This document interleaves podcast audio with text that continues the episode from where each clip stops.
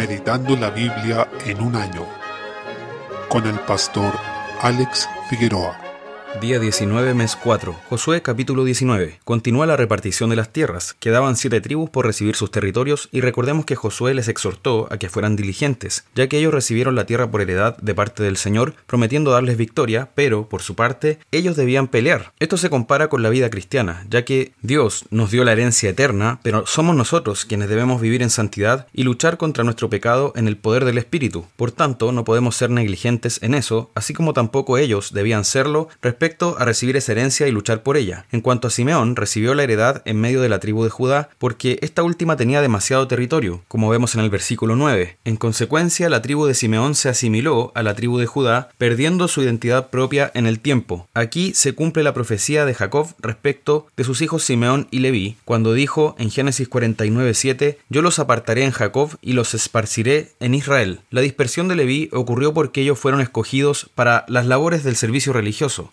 Tanto, en su caso implicaba honor, mientras que en el caso de Simeón no fue así, sino que significó perder su identidad como tribu. Así, el resto de las tribus fue recibiendo su heredad propia. Se da cuenta que la tribu de Dan también tuvo que pelear por su territorio. En este sentido, es posible observar que tanto al principio como al final de la repartición de la tierra, los únicos que pudieron elegir su heredad fueron Josué y Caleb. Asimismo, ellos fueron los únicos dos espías de aquellos doce que salieron a recorrer la tierra prometida, que confiaron en el Señor y que llamaban a tomarla por medio de la fe, números capítulo 13, más de 40 años antes de estos acontecimientos. En respuesta a ello, no solo fueron preservados en cuanto a su vida, pues no murieron junto con la generación incrédula que salió de Egipto, sino que además se les permitió elegir la heredad que ellos quisieron. Por consiguiente, esta herencia de la tierra prometida estaba enmarcada en la fe, porque tanto al comienzo como al final se muestra a quienes confiaron en el Señor durante todo ese camino. Entonces es posible apreciar que el Señor es galardonador de aquellos que tienen fe en Él, pues recompensa o premia a aquellos que crean y viven conforme a esa fe, según vemos en Hebreos 11:6. Capítulo 20. Se obedece la instrucción de señalar ciudades de refugio destinadas para quienes habían matado a otra persona por accidente, sin la intención de quitar la vida realmente, sino por alguna causa involuntaria. A través de ello, notamos que al Señor efectivamente le importa el corazón y son las motivaciones las que califican una acción ante sus ojos. Salmo 88. Este es un salmo particular porque es el único en que se expresa lamento y finalmente no hay una expresión que haga notar que se encontró el consuelo, como ocurre con los otros salmos de angustia. Esto es importante de tener en cuenta porque habrá momentos en nuestra vida en que experimentaremos un lamento y una aflicción muy profunda que hará parecer que hemos sido apartados del favor de Dios. El autor Philip Yancey habla de una persona que estaba muy enferma en sus últimos días de vida y que luchaba intensamente para encontrar consuelo en medio de su angustia, habiendo servido al Señor durante toda su vida. Para esa persona fueron muy importantes los salmos como este. Dice en su libro La Biblia que Jesús leyó, aún en sus momentos más llenos de dudas, encontraba consuelo en el hecho de que algunas de las personas favoritas de Dios habían batallado con los mismos demonios. Aprendió que los brazos del Señor son largos y abrazan a aquellos que Él ama, no solamente en momentos de prosperidad y alegría, sino especialmente en momentos de tormento. Fin de la cita. Por el contrario, actualmente tenemos una mentalidad exitista en cuanto a la fe, pues aparentemente el único modo posible de pensar para el creyente es una felicidad artificial y vacía, donde siempre hay que decir que se está bien, aunque la realidad sea muy distinta. Se tiende a ocultar el verdadero estado en el que uno se encuentra para que otros no piensen mal, ya que las circunstancias difíciles se asocian con estar en pecado o lejos de Dios. Sin embargo, ocurre todo lo contrario en los salmos. Esta es una de las ocasiones donde vemos a alguien expresando lamento tras lamento. Asimismo, el canal correcto para expresar esos lamentos es llevarlos al Señor, porque Él es el único que puede confortar nuestra alma. Este salmo refleja en último término a Cristo en el Calvario, pues tal como observamos también en el Salmo 22, Él no fue consolado allí, sino que llevó nuestra maldad, no solo en un sentido físico, sino que también su alma fue afligida hasta el extremo, comenzando esa angustia de muerte incluso desde Getsemaní. Por ello, al ver este salmo debemos conmovernos por los sufrimientos del Hijo de Dios, porque Él no tuvo pecado, sin embargo, experimentó el desamparo divino en su máximo grado y lo hizo por nosotros. A su vez, debemos recordar que esos sufrimientos nos salvan y entender que si nuestro Salvador sufrió de tal manera, es un sumo sacerdote que puede compadecerse e identificarse con nosotros porque también vivió ese sufrimiento. Proverbios capítulo 13. En el versículo 12 vemos que este proverbio no necesita mucha explicación, pues se trata de una experiencia común a la humanidad el hecho de que nuestro corazón se atormenta cuando no llega lo que anhelamos, sea que se trate de algo muy trivial o de un profundo anhelo espiritual. Sin embargo, cuando hablamos de la esperanza por la venida del reino de Dios, no es una demora que atormenta, sino una en la que somos fortalecidos y purificados entre tanto que esperamos. Dice 1 de Juan 3:3, todo aquel que tiene esta esperanza en él se purifica a sí mismo, así como él es puro. Sin embargo, continúa el proverbio diciendo, árbol de vida es el deseo cumplido, tanto en lo cotidiano como en lo más profundo. Desde luego, nuestro mayor deseo cumplido será poder ver a nuestro Salvador cara a cara y estar ante su presencia para siempre. Versículo 13. Lo dicho aquí es fundamental porque se reafirma que debemos tener la mayor estima hacia la palabra de Dios. Si menospreciamos la ley de Dios, aquello que Él nos dice que es bueno o malo, pereceremos. No obstante, si verdaderamente guardamos el mandamiento, seremos recompensados. Es decir, si vivimos teniendo esas ordenanzas como la regla suprema de nuestra vida, la gracia de Dios nos va a galardonar de acuerdo a nuestra fe en esa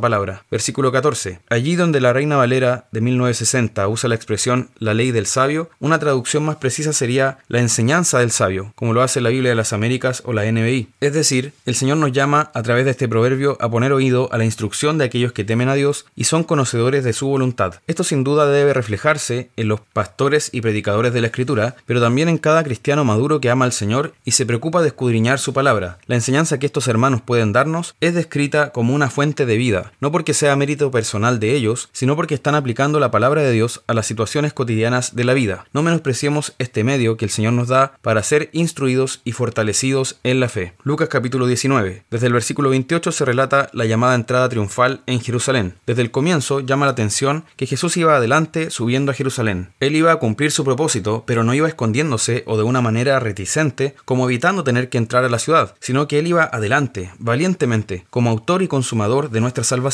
Se dirigía a ese momento en que sufriría el Calvario, pero que también sería la hora de su gloria, porque después de la cruz le esperaba la exaltación a la diestra del Padre y la recepción de ese reino que tendría cuando toda autoridad le fuera dada en el cielo y en la tierra. Es posible apreciar que Jesús manifiesta ser un profeta, ya que anuncia a los discípulos lo que debían hacer y todo lo que iba a suceder. Efectivamente todo ocurrió como él dijo que iba a pasar, lo que muestra el conocimiento que tenía de todas las cosas. Él entró en la ciudad y lo recibieron alabando a Dios por las maravillas que habían visto, diciendo en el versículo 38, bendito el Rey que viene en el nombre del Señor, paz en el cielo y gloria en las alturas. Este título, con el que lo recibieron, evidencia que lo estaban reconociendo como el Mesías y como aquel hijo de David prometido en 2 Samuel 7, cuando Dios hizo el pacto con David, anunciándose que uno de sus hijos iba a reinar para siempre, pues el Señor afirmaría su trono. Sin embargo, algunos han llamado muy correctamente a este episodio la falsa coronación del verdadero rey, porque lo estaban recibiendo, pero de una manera equivocada, ya que en sus corazones no querían al Jesús verdadero, sino que deseaban a uno conforme a su imaginación, un conquistador, un rey militar, como lo sería un emperador de ese tiempo, alguien que ganara las batallas y estableciera el reino por la espada. Sin embargo, Jesús actuó conforme a la profecía hecha en Zacarías 4:6, no con ejército ni con fuerza, sino con mi espíritu, ha dicho Jehová de los ejércitos. Por consiguiente, ellos no estaban recibiendo al Jesús verdadero, pues una semana después lo crucificaron. Esta multitud realmente demostró que en su corazón eran rebeldes. Por eso Jesús no celebró esta recepción ni la consideró como algo verdadero. Por el contrario, él lloró sobre Jerusalén, como vemos en el versículo 41. Esto es impactante porque vemos que el Señor demostró su lamento, y realmente debió haber sido tremendo verlo llorar, a causa de que Jerusalén no reconocía en ese día que su rey prometido estaba llegando, aquel sobre quien los profetas tanto hablaron, anunciando ese día en que el Mesías iba a entrar por las puertas de Jerusalén. Luego, ejerciendo su oficio como profeta, Jesús anunció la destrucción de esta ciudad. Esto ocurrió en el año 70 después de Cristo con el general Tito Vespasiano, cuando esta ciudad fue destruida por los romanos, debido a una rebelión, siendo derribado su templo para nunca más ser reconstruido. Por tanto, las palabras de Jesús se cumplieron tal como él dijo. En el versículo 44, no dejarán en ti piedra sobre piedra por cuanto no conociste el tiempo de tu visitación. Eso significa que no se dieron cuenta de que el Mesías los estaba visitando, que estaba llegando a ellos y en vez de recibirlo lo rechazaron al punto de matarlo. También es importante que en este momento Cristo de todas maneras debía ser aclamado. Las profecías debían ser cumplidas,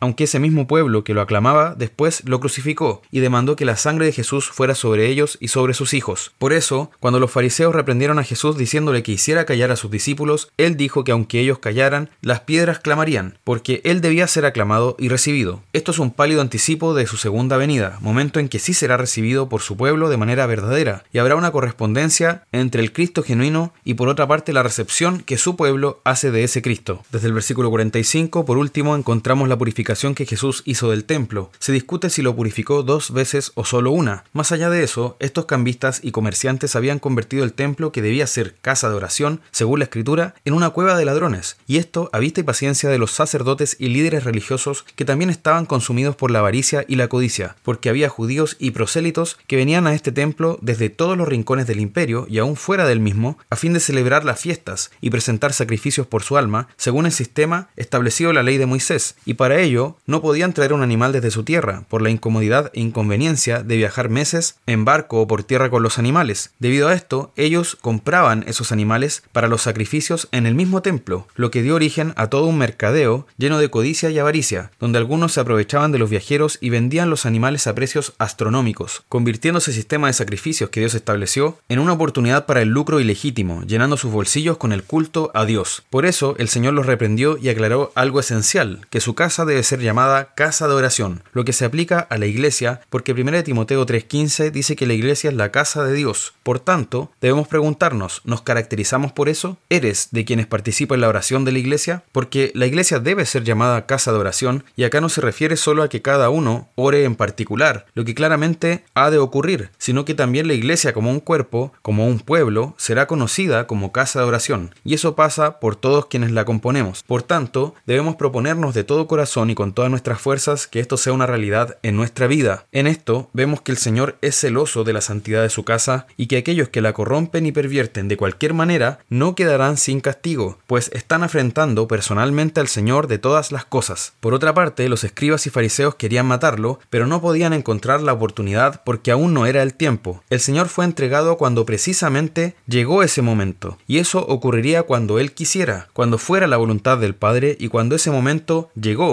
Él entregó su vida, nadie se la quitó, y en eso vemos que nuestro Señor fue obediente en todo hasta la muerte para nuestra salvación.